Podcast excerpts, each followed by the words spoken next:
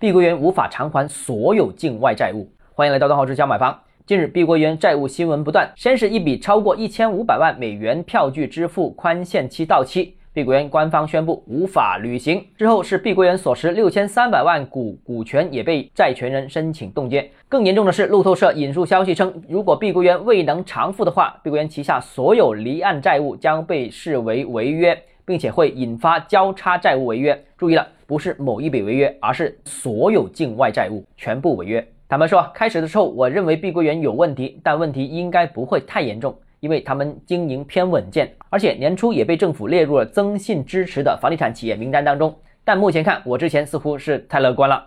不单是我啊，整个管理层似乎对房地产债务问题都过分乐观。消息出来不久之后，就有小作文说碧桂园老板一家已经跑路，我一看就说是假新闻了。第二天，碧桂园澄清，第三天，官方故意发布了碧桂园老板到合作方视察的视频，以此辟谣传言。虽然说碧桂园这次问题不小，但实际上和恒大仍然没法比。两家企业性质完全不同，问题也不是一个量级的。虽然都是资金周转问题，额度也都非常大，但恒大包含了大量类似欺骗和非法的欠款行为，比如说强制供应商和员工参与高额回报的融资等等。